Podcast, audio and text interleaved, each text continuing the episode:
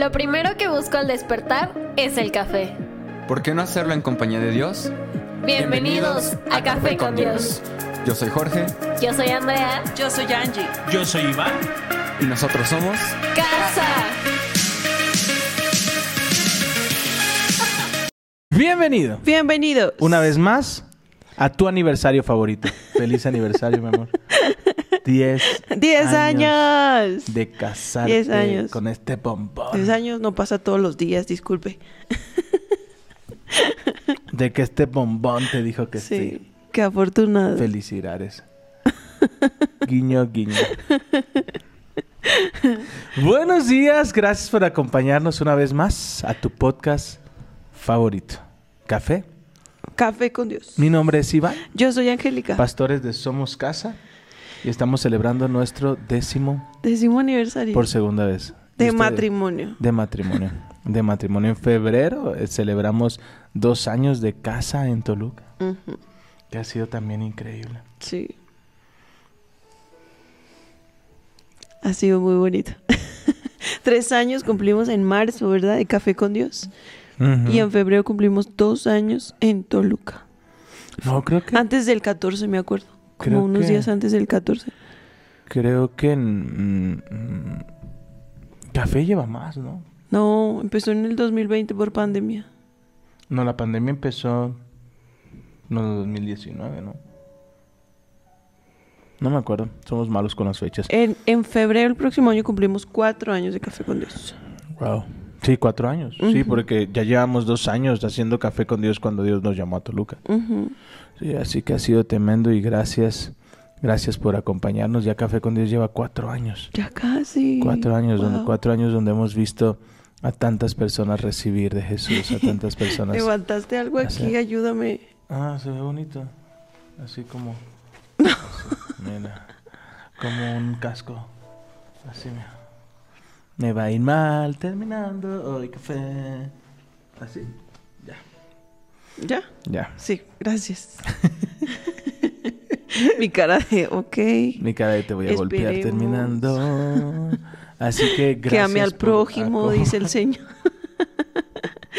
Los prójimos no ayudan, como dijeron ayer. Ah, te va muy sí, mal. Su, su prójimo más cercano es el marido. Hay que amar al prójimo. Ame, ame mucho al prójimo. Por favor, se lo pido. Por favor, Así que se lo pido. hoy vamos a hablar acerca de las profecías de Jesús en el Antiguo Testamento. Toda, toda la escritura señala a nuestro Mesías, a nuestro Salvador. Eso es maravilloso, ¿verdad? Entonces, vamos entonces a Miqueas 5.2. ¿Qué les parece? ¿Sí? Sí. ¿Me acompañas? Sí. Eso. Vamos a Miqueas. Miqueas es de los profetas menores, ¿verdad, pastor? Así es. Miqueas 5.2. Ah, y es el que leyó Tony, nuestro sí. amigo Tony el domingo. Dice, pero tú, oh Belén, Éfrata, eres solo una pequeña aldea entre todo el pueblo de Judá. No obstante, de ti saldrá un gobernante para Israel. Qué maravilloso. Cuyos orígenes vienen desde la eternidad. El pueblo de Israel será entregado a sus enemigos hasta que dé a luz la mujer que está de parto. Entonces por fin sus compatriotas volverán del, del destierro a su, a su propia tierra Boom. y él se levantará para dirigir a su rebaño con la fuerza del Señor y con la majestad del nombre del Señor su Dios. Entonces su pueblo vivirá allí tranquilo porque él es exaltado con honores en todas partes. Amén. Amén. Y él será la fuente de paz. Qué maravilloso. Príncipe de paz fue llamado. ¿Por qué no dice conmigo? Él es Él es mi fuente de paz. mi fuente de paz. Amén. Amén. Dice, cuando los asirios invadan nuestra tierra y penetren en nuestras defensas, nombraremos a siete gobernantes para que nos vigilen, a ocho príncipes para que nos dirijan. Ellos gobernará- gobernarán a Siria con la espada desvainada y entrarán por las puertas de la tierra de Ninrob. Él nos rescatará de los asirios cuando des- desborden las fronteras para invadir nuestra tierra. Hay, hay al- algunas, algunas teorías teológicas que decían que esperaban a- al Mesías como un guerrero, ¿verdad? Como un David que llegara a liberar, pero lo sorprendió porque llegó como un cordero, llegó a enseñarnos totalmente algo diferente, ¿no?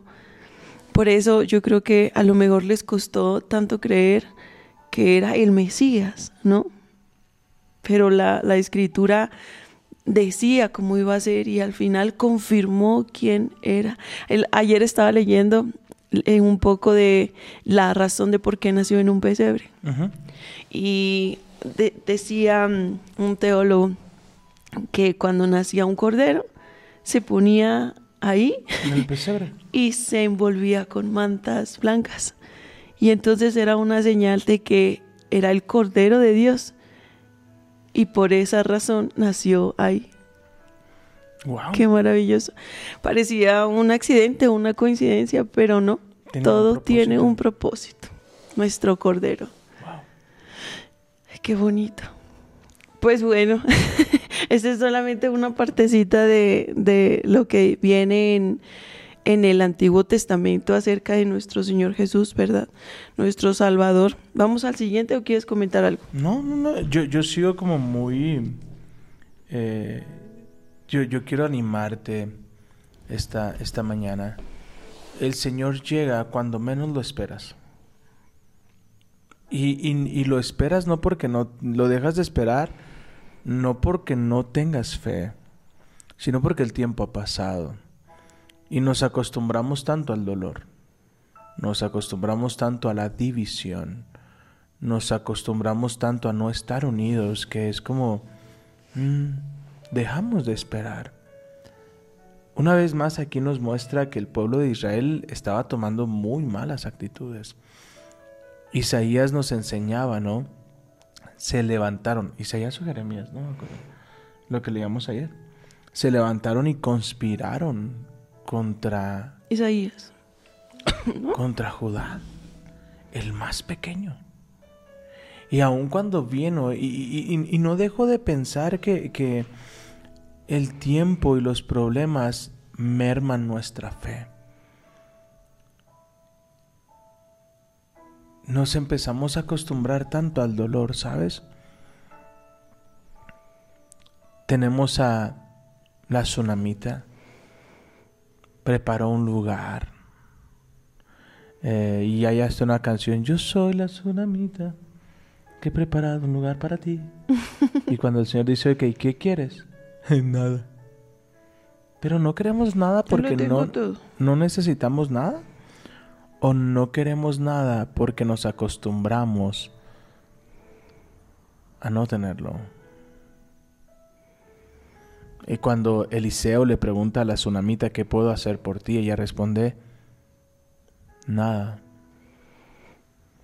Cuando el profeta le dice a Acaz, pide la señal más grande, él dice, no. La misma palabra nos enseña, estaba listo para ayudarte, pero nadie me pedía ayuda. Estaba listo para ser encontrado, pero nadie me buscaba. Miqueas, el pueblo de Israel será entregado a sus enemigos. ¿Por qué? Se habían levantado contra el más pequeño. Se habían levantado en contra. Y, y- y no sé si te ha pasado que a veces así nos sentimos. Todo se derrumba. Y cuando llega la presencia del Señor y nos pregunta, ¿qué quieres que haga por ti? Nuestra respuesta es, nada. Todo bien. No, no necesito nada. Ya sé que así es cada año. Ay, ya sé. Y tomamos una actitud como de todo bien. Como de, ay, ya sé. Ah, siempre es lo mismo. Ah, al rato se acomoda. Cuando deberíamos decir, Señor, necesito que vengas e intervengas en mi vida. Y la Biblia nos enseña que Dios escucha nuestras oraciones por nuestra insistencia. Ore en tiempo y fuera de tiempo. Seamos esos amigos imprudentes que O, no eh, dejamos de orar. O la viuda frente al juez, ¿no? Que, que le, le pedía y le pedía de día y de noche todo el tiempo, hágame justicia, hágame justicia. De esa forma quiere el Señor que nosotros oremos. Pero te tengo una noticia. Aún te rindas. Aún digas como la tsunamita, no necesito nada. Él siempre enviará un hijo. Amén. Cuando menos lo esperas, pero cuando más Lo lo ne- necesitas. Y algunos de nosotros necesitamos que hoy intervenga Jesús en nuestra familia. Necesitamos que Jesús intervenga con, con nuestros hermanos, que Jesús intervenga. Yo, yo hace dos años viví el proceso de mi hermano. Lo había perdido todo, había tomado malas decisiones, pero Jesús llegó a escena y vino y trajo una transformación tan extraordinaria. Tienes que recordar algo, Jesús es el poder sobrenatural sobre nuestras vidas para restaurar familias. No nuestras estrategias, no nuestra forma, el cuerpo y la sangre de Jesús une familias. Y nos lo enseña Miqueas. Dios empezará a unir porque Él será nuestra fuente de paz. Se levantará para dirigir a su rebaño con la fuerza del Espíritu Santo. ¿Cuántos necesitan al Espíritu Santo en su familia esta mañana? ¿Cuántos necesitan que Dios intervenga y haga algo con, con nuestras familias? Que eh, algunos están tomando muy malas decisiones, algunos están, híjole, que decimos, Señor, por favor, te pido, te ruego, interviene. Haz algo sobrenatural en mi familia. Yo quiero ser ese que ayuda a que se construya. Yo quiero ser ese que ayuda a, a cumplir el objetivo de Jesús. Unir. Amén. Amén. Me vuelvo a quedar callado. Aquí está eh, algo que nos, nos recordó, mm, creo que también lo dijo este mm, Tony el domingo. ¿Cómo es- terminaron tus dedos así? No sé, yo también me lo estaba preguntando, pero creo que es una pluma. Pero no sé cuál tomé como para que me manchara tanto. No, pero mírate la uña, es como si lo hubieras agarrado si te hubieras fallado. Es Apocalipsis 5, 4. Dice, entonces comencé a llorar amargamente, porque no se encontraba nadie digno de abrir el rollo y leerlo. Pero uno de los 24 ancianos me dijo, deja de llorar. Mira, el león de la tribu de Judá, el heredero del trono de David, ha ganado la victoria. wow. Él es digno de abrir el rollo y sus siete sellos. El león de la tribu de Judá, la tribu más pequeña.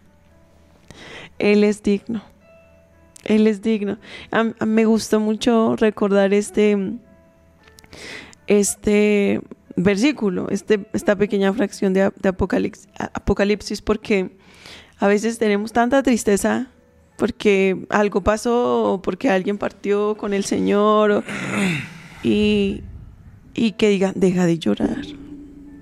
Deja de llorar, no estás sola. Deja de llorar porque hay uno, uno que ganó la victoria, uno que es fiel, uno que nos trajo esperanza. ¿Verdad? El león de la tribu de Judá. Amén.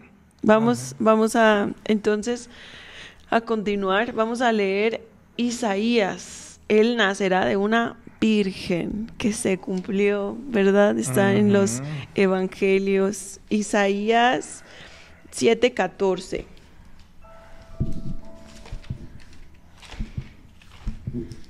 Isaías. Isaías 7:14.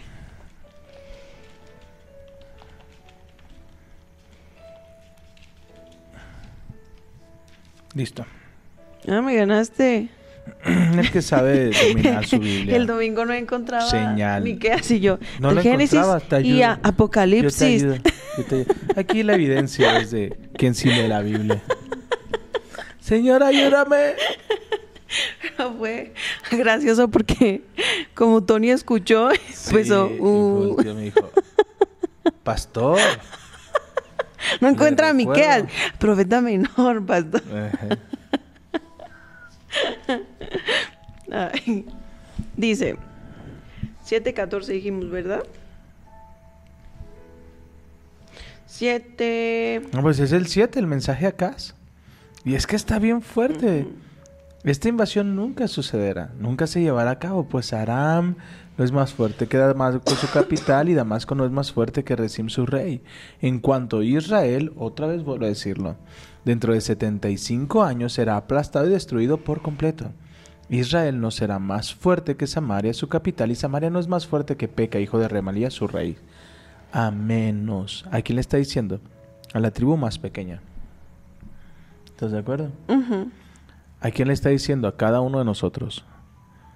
Viene algo bien tremendo para nuestras vidas. 2024 es un año de altares familiares.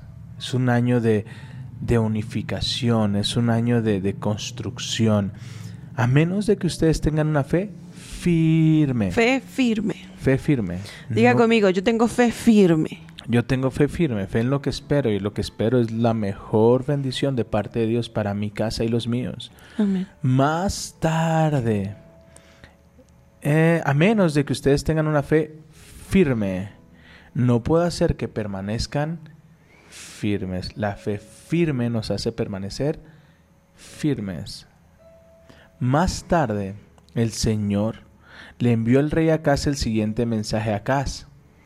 Pídele al Señor tu Dios una señal que de confirmación. Hazla tan difícil como quieras, tan alta como los cielos o tan profunda como el lugar de los muertos.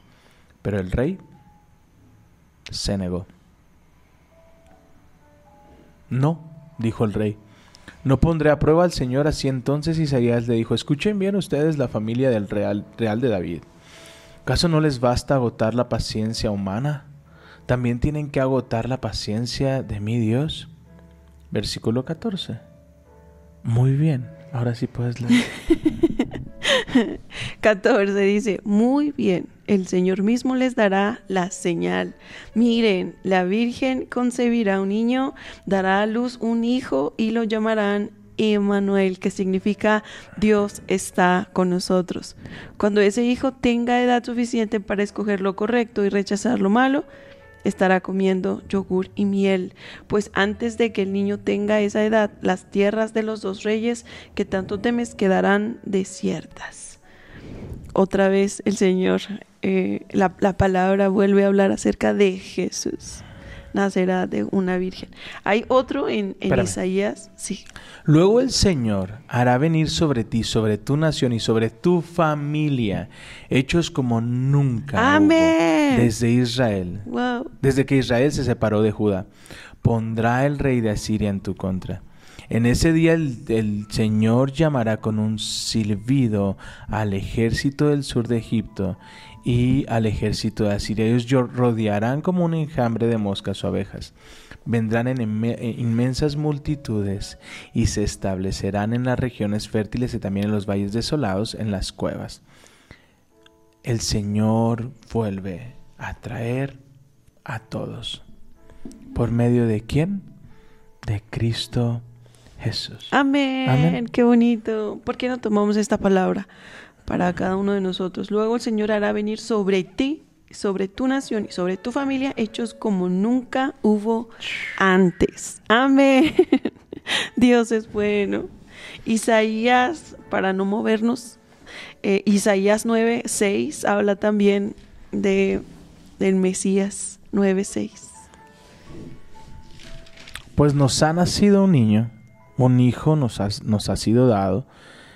El gobierno descansará en sus hombros y se llamará Consejero Maravilloso, Dios poderoso, Padre eterno, Príncipe de paz. Su gobierno y la paz nunca tendrán fin. Reinará con imparcialidad y justicia desde el trono de su antepasado David por la eternidad. El ferviente compromiso del Señor de los ejércitos celestiales hará que esto suceda. Wow. Wow. Esta es la profecía que más me gusta porque describe de manera tan hermosa, tan perfecta a Jesús. Es, maravilloso. Mm, dice, consejero maravilloso, Dios poderoso, Padre eterno, príncipe de paz. Qué maravilloso. Príncipe de paz nuevamente. La razón de nuestra paz se llama Jesús. Jesús. La razón de que nosotros podamos tener esperanza. La razón de que podamos estar aquí ahora es Jesús. Nuestro príncipe de paz. La razón de nuestra esperanza es Jesús. Amén. Amén. Qué maravilloso. Nos fue dado un Salvador, un Redentor. ¿Verdad? Qué maravilloso. El plan perfecto de Dios es un cordero. Un cordero que pudiera perdonar el pecado del mundo, cuyo sacrificio cargara nuestros pecados. En el Antiguo Testamento la forma en que podían eh, pedir perdón o ser lavados, ¿verdad?, de, de sus pecados era esta. No sé, se llevaba un cordero sin mancha y hacían un ritual en donde ponían la mano sobre el cordero y los pecados eran transferidos, sus pecados al cordero y ese cordero era sacrificado. Y entonces el, en el Nuevo Testamento nos está dado un cordero, no solamente para el pueblo de Israel, sino para el perdón del pecado del mundo entero. Por amor al mundo es que Dios dio a su unigénito para que todo aquel que cree en Él no se pierda y tenga vida eterna. Yo les pregunto, ¿hay alguien aquí que crea en Jesús? Amén. Porque ha prometido que si usted cree en Jesús, usted es salvo. Es maravilloso, ¿verdad? Bueno, vamos a otro, a otro versículo que me regañan porque dice, siempre ves tus notas. Pero puedes comentar a- a- así para que no me quede tan calladita. ¿Ven quién las entiende? Se dan cuenta que no soy yo. Se dan cuenta que yo intento, de verdad, intento y digo, bueno, ya, ayer se acuerdan, terminamos y le digo, ¿cómo viste? Ni me dejaste hablar. ¿Cómo creen? Yo jamás haría eso. Míreme. Ni siquiera me dejaste No. hacer nada, pues ya mejor tú das solo café con Dios. Y dije, ok, dije, mira, mañana no voy a hablar. Y ahora que estoy calladito, di algo, di algo, di algo. Vamos a voy a decir- Deuteronomio. Amén, sierva, amén. Deuteronomio 18, 18. Listo, mira, Wow. mi Biblia se hombre. va solita. Mira, y tú los tenías, ya llegué yo. 18, 18, sí, es que eres un experto, mi amor. I know that. 18, 18. Dice,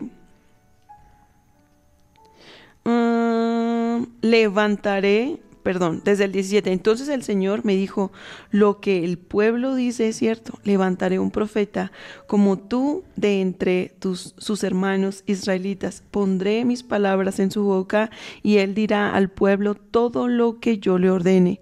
Yo mismo trataré con cualquiera que no preste atención a los mensajes que el profeta proclame en mi nombre. Y fue lo que dijo Jesús, ¿verdad? Yo no hablo por mí mismo, yo hablo lo que me ha dicho el Padre que les diga. Eso es maravilloso. Amén. Y lo confirmó eh, el Padre cuando estaba siendo bautizado, se abrió el cielo, ¿verdad? Y el Padre dijo, Él es mi Hijo amado, en quien me complazco. Escúchenlo a Él, escúchenlo a Él. Y a veces nos es complicado, ¿verdad? hacer lo que Jesús nos dijo hacer, como amen a sus enemigos. Y, y viene desde el 15. Mira, ve el 18-15. Moisés siguió diciendo, el Señor su Dios se levantará, el Señor su Dios les, Les levantará, levantará. un profeta como yo de entre los hermanos israelitas. A él tendrán que escuchar. Ay, qué maravilloso. Pues eso fue lo que ustedes le pidieron al Señor su Dios cuando estaban reunidos de pie en el monte Sinaí. Dijeron, no queremos oír nunca más la voz del Señor nuestro Dios, ni ver ese fuego ardiente porque moriremos. O sea, cuando Dios les habló directamente, pobres, quedaron como traumados y dijeron, no, Señor, ya no más, por favor, nos envías algo así, vamos a morir. Entonces, envíanos a alguien. Entonces el Señor me dijo, lo que el pueblo dice es cierto. Si me vuelven a ver, se van a morir. Entonces está bien, ya no, ya no me, me revelaré a sus vidas de esta manera, les enviaré a alguien. Pero hay una promesa, ¿no? Sí. Les enviaré a alguien que hablará en, en mi nombre, En mi que, que hablará lo que yo le diga, exactamente lo que yo le hable. Eso es lo Este que... es mi hijo amado. Qué bonito. Hay un pasaje en la Biblia, está en números, que habla acerca de, de alguna vez que se enfrentaron con serpientes los israelitas. ¿Vamos a números? Números 21.4.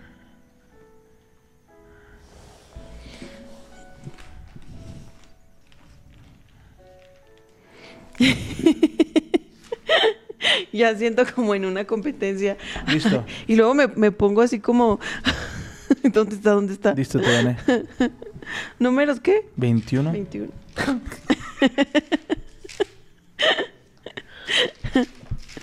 Veintiuno cuatro. Vuelvo a decir, Silva, que la dejé hablar. Miren nomás. Qué nerviosa se pone. Sí, pues sí, es que cuando se trata de competencias ya no. No, pues, Ya me gana él. Ya no se cuere. Así no. 21.4.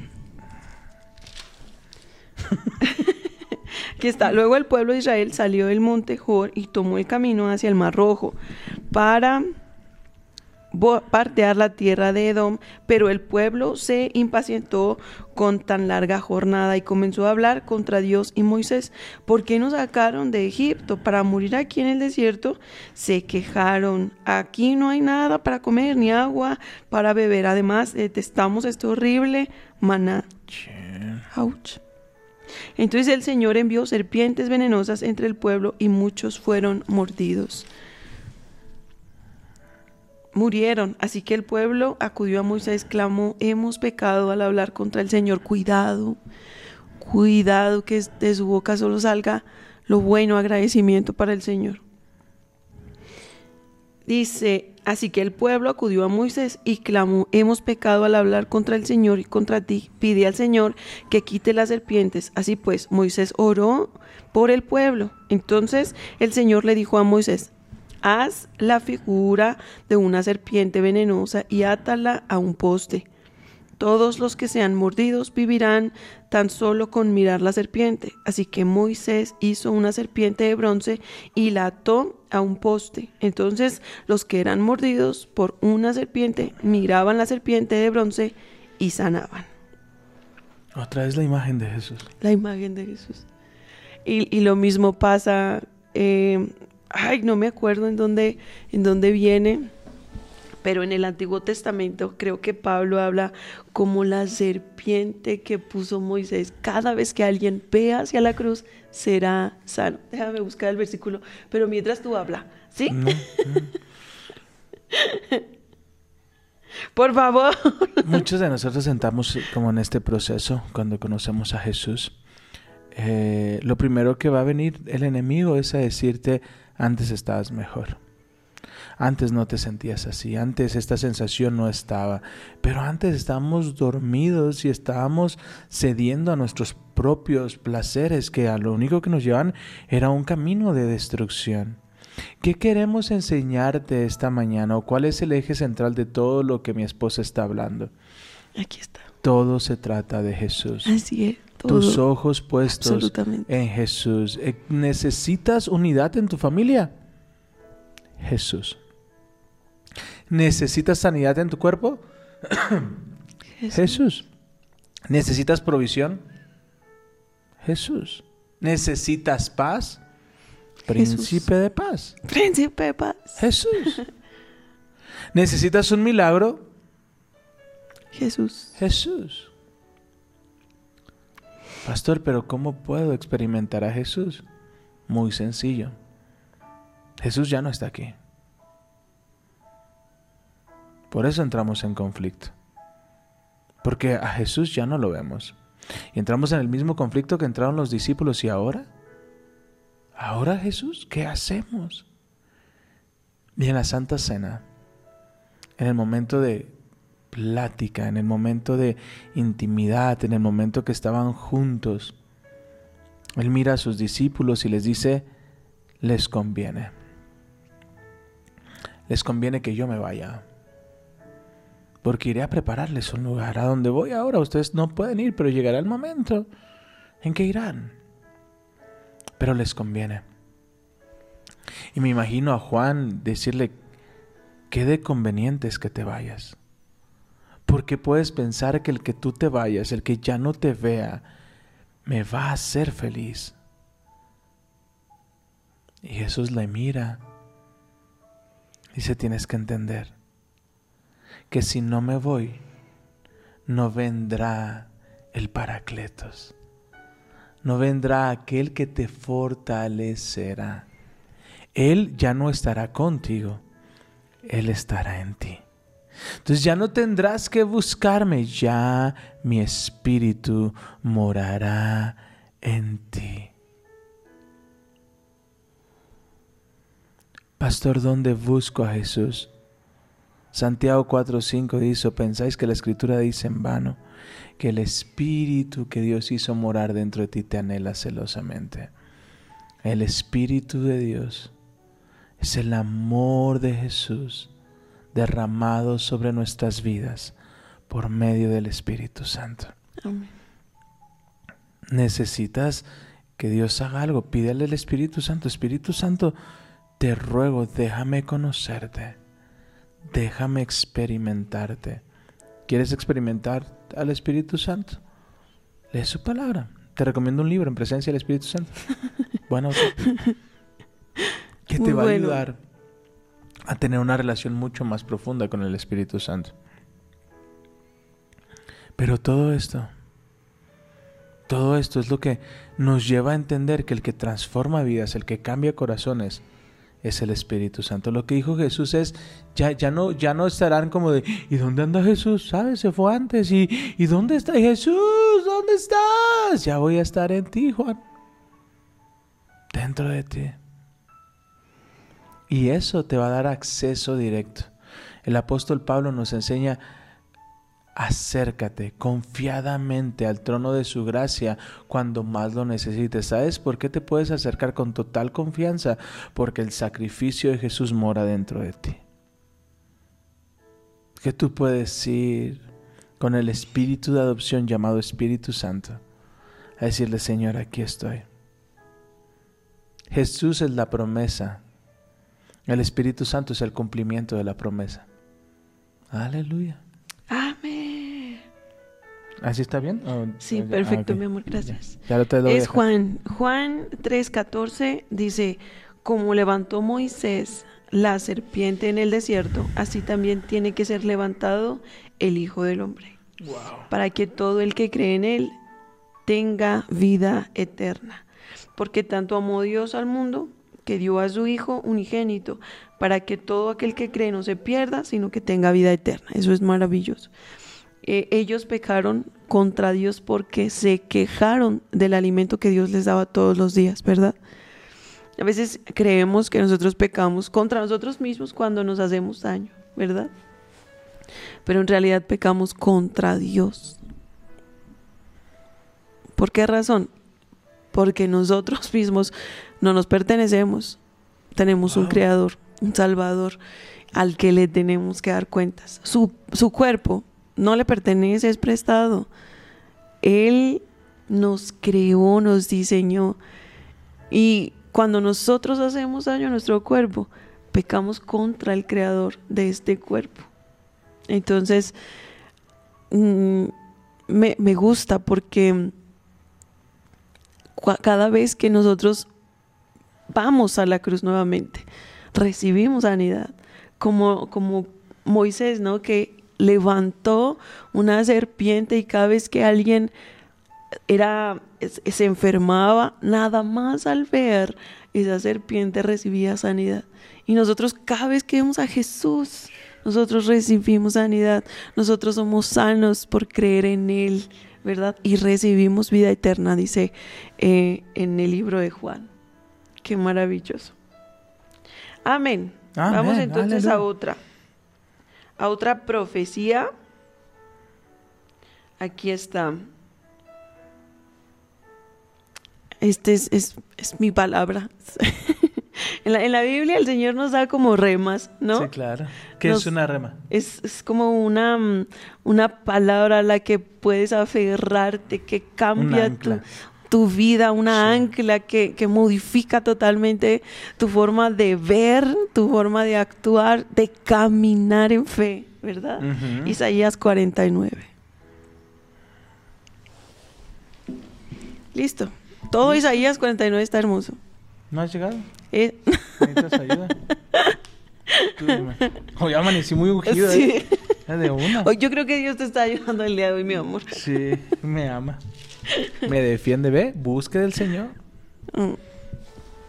Isaías 49. Voy a leer desde el número uno porque está hermoso. Escúchanme todos ustedes en tierras lejanas. Acá. México, Colombia, Venezuela. Escuchen todos, Estados sus- Unidos. Todos en tierras lejanas. Ahí ponle el nombre de tu país. Dice, presten atención ustedes que están lejos. El Señor me llamó desde antes de que naciera, desde el seno de mi madre. Me llamó por mi nombre. Hizo que mis palabras de juicio fueran tan filosas como una espada. Me ha escondido bajo la sombra de su mano. Soy como una flecha afilada en su al- aljaba.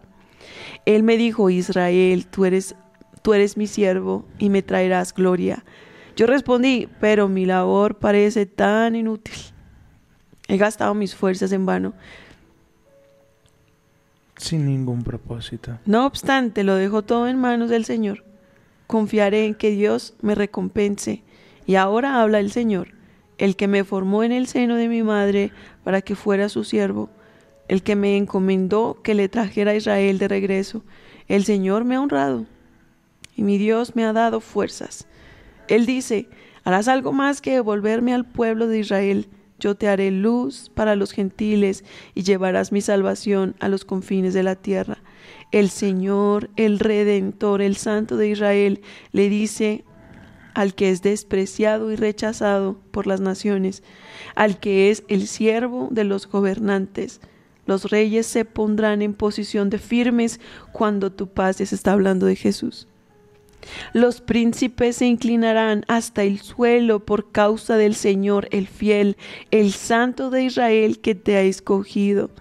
Esto dice el Señor, en el momento preciso te responderé. ¿Con qué? Con Jesús. Escuchen, en el día de salvación te ayudaré, te protegeré y te daré a las naciones para que seas mi pacto con ellas. Jesús es el pacto. Por medio de ti restableceré la tierra de Israel y la devolveré a su propio pueblo. Les diré a los prisioneros, salgan. ¿Te acuerdas? ¿Qué es lo que dice Jesús? El Espíritu de Dios está sobre mí por cuanto me ha ungido para llevar libertad a los cautivos. Amén. Les diré a los prisioneros, salgan en libertad y a los que están en tinieblas, vengan a la luz. Ellos serán mis ovejas. Yo soy el pastor, dice Jesús. ¿Te acuerdas? Que se apacentarán en pastos verdes y en colinas que antes estaban desiertas. No tendrán hambre ni sed. Y el sol ardiente no les alcanzará, pues el Señor en su misericordia los guiará los guiará junto a aguas frescas y convertiré mis montes en senderos llanos para ellos. Las carreteras se levantarán por encima de los valles. Miren, mi pueblo regresará desde muy lejos, desde tierras del norte y del occidente, y desde tan al sur como Egipto. oh cielos, canten de alegría, oh tierra, gózate, oh montes, prorrumpan en cantos, pues el Señor ha consolado a su pueblo y él tendrá compasión en medio de su sufrimiento. Sin embargo, Jerusalén dice, el Señor me ha abandonado, el Señor me ha olvidado, jamás. ¿Puede una madre olvidar a su niño de pecho? Puede no sentir amor por el niño al que dio a luz, pero aún así, si eso fuera posible, yo no los olvidaría a ustedes. Mira, he escrito tu nombre en las palmas de mis manos. En mi mente siempre está la imagen de las murallas de Jerusalén convertidas en ruinas. Dentro de poco tus descendientes regresarán y los que procuran destruirte se irán. Mira a tu alrededor y observa, porque todos tus hijos volverán a ti. Tan cierto como que yo vivo, dice el Señor, ellos serán como joyas y adornos de novia para que tú los exhibas hasta los lugares más desolados de, la, de tu tierra, abandonada, pronto estará repletos de tu gente. Tus enemigos que te esclavizaron estarán muy lejos. Aleluya. Las generaciones nacidas en el desierto regresarán y dirán, necesitamos más espacio. Este lugar está lleno de gente. Entonces te preguntarás, ¿quién me ha dado todos estos descendientes? Pues la mayoría de mis hijos fueron muertos y los demás llevados al desierto. Destierro. ¿Eh? Destierro.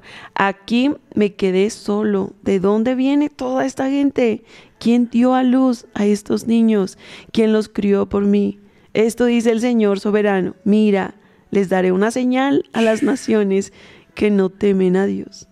Te traerán a tus hijos pequeños en sus brazos traerán a tus hijas sobre los hombros. Reyes y reinas te servirán y atenderán a todas tus necesidades. Se inclinarán hasta el suelo ante ti y lamerán el polvo de tus pies. Entonces sabrás que yo soy el Señor. Los que confían en mí nunca serán avergonzados. ¿Quién puede arrebatar el botín de las manos de un guerrero? ¿Quién puede exigirle a un tirano que deje en libertad a sus cautivos? Pero el Señor dice, los cautivos de los guerreros serán puestos en libertad y se recuperará el botín de los tiranos, pues yo pelearé contra quienes peleen contigo y salvaré a tus hijos. Aumentaré a tus enemigos con su propia, perdón, alimentaré a tus enemigos con su propia carne y se embriagarán con ríos de su propia sangre. Todo el mundo sabrá que yo soy el Señor, tu Salvador y tu Redentor, el poderoso de Israel. ¡Wow! Todo el mundo sabrá que tenemos un Dios. El, me, me, gusta una frase que creo que ayer, alguien puso ayer. Jesús partió el tiempo. Y de esa manera podemos decir, bueno, antes y después de Jesús. Sí. Aún los incrédulos necesitan decir, antes o después de Jesús. Es maravilloso. Todo el mundo sabe que tenemos un Salvador. Crean o no en ese Salvador, se partió el tiempo en dos. Tenemos un Redentor, un Dios todopoderoso. Amén. Amén. Y tenemos una promesa. Y esa promesa se cumplió. Y nosotros la podemos experimentar. Todo Corintios, todo Romanos nos lo enseña. Nosotros tenemos acceso a todas esas promesas. Gracias por el sacrificio de Jesús. Sí. Pero dejemos de alimentar nuestro cuerpo terrenal, dejemos de alimentar nuestras pasiones carnales y comencemos a alimentarnos por medio del Espíritu y alimentemos el Espíritu con oración, con ayuno, con búsqueda, con lectura. Hoy yo te digo, el Señor tumbará murallas, el Señor reunirá a sus hijos de nuevo y podremos celebrar juntos que Señor es Dios y reina por los siglos de los siglos. Amén. Amén.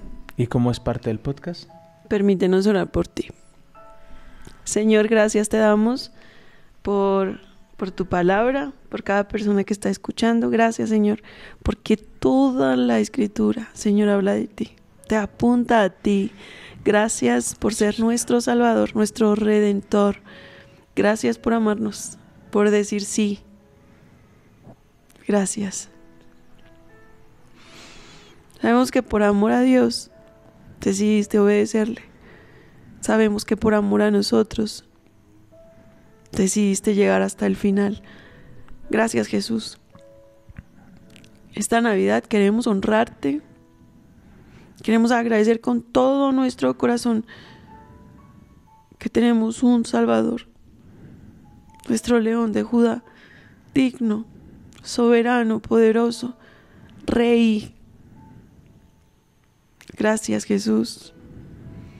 Gracias porque te despojaste de todo y decidiste venir aquí como un cordero. Gracias. Gracias por salvarnos, salvar a nuestra familia. Gracias por pagar la cuenta. Muchas gracias. Celebramos, Señor, tu vida. Celebramos tu victoria. Celebramos, Señor, tu reinado. Gracias, Jesús. Bendice a cada persona que está escuchando, Señor, que escuchará, que está viendo. Yo te pido, mi Señor, que traigas discernimiento de tu palabra, convicción a sus corazones. Yo te pido, mi Señor, que les ayudes a entender cuán grande, cuán profundo, cuán bello es tu amor por cada uno. Bendíceles, mi Señor, y que este año sea un año extraordinario, un año de celebración. Tenemos un redentor. Gracias. En el nombre de Jesús. Amén y amén. Amado Dios, y si puedo resumir todo lo que hemos visto, lo único que lo puedo resumir es toda la gloria, toda la honra sea para Cristo Jesús. Gracias Señor. Que cada uno de nosotros tengamos un encuentro más real contigo. Que vivamos una relación. Y así como nos enseña la palabra, ya no vamos a evaluarnos con ojos humanos en un tiempo conocíamos a Cristo con ojos humanos. Cuán diferente lo conocemos ahora. Cuán diferente te conocemos ahora, Jesús. Yo te pido bendice a cada persona, fortalécele y llévale de victoria en victoria en el nombre de Jesús. Amén, y amén. Te amamos. Gracias por seguir en el podcast. gracias, gracias por compartirlo, gracias por ponerle estrellitas. Eso ayuda. Muchas gracias. Sí. Te amamos, te bendecimos y hoy te decimos adiós.